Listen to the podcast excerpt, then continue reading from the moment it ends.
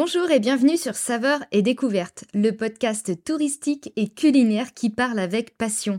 À chaque épisode, je vous donne des astuces et des temps forts.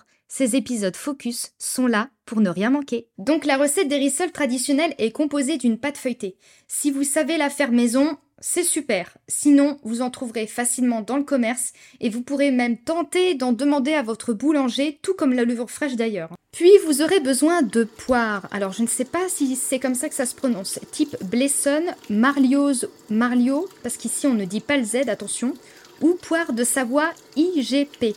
Ça signifie indication géographique protégée. Ce sigle, signe de qualité, est donné à un produit dont au moins une étape de fabrication est réalisée dans une zone géographique précise.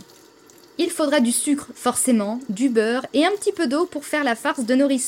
On devra alors réaliser notre compotée de poires avant le façonnage pour qu'elles aient bien refroidi à ce moment-là. Pour cela, vous épluchez vos poires, vous enlevez ensuite les pépins et les coupez en dés. Vous les versez directement dans une poêle à feu doux et vous les faites cuire avec du beurre, du sucre et de l'eau.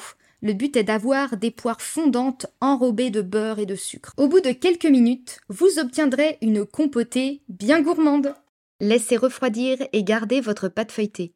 Découpez vos chaussons et enfournez. La recette est en détail sur le blog et le lien est à retrouver en description de ce podcast.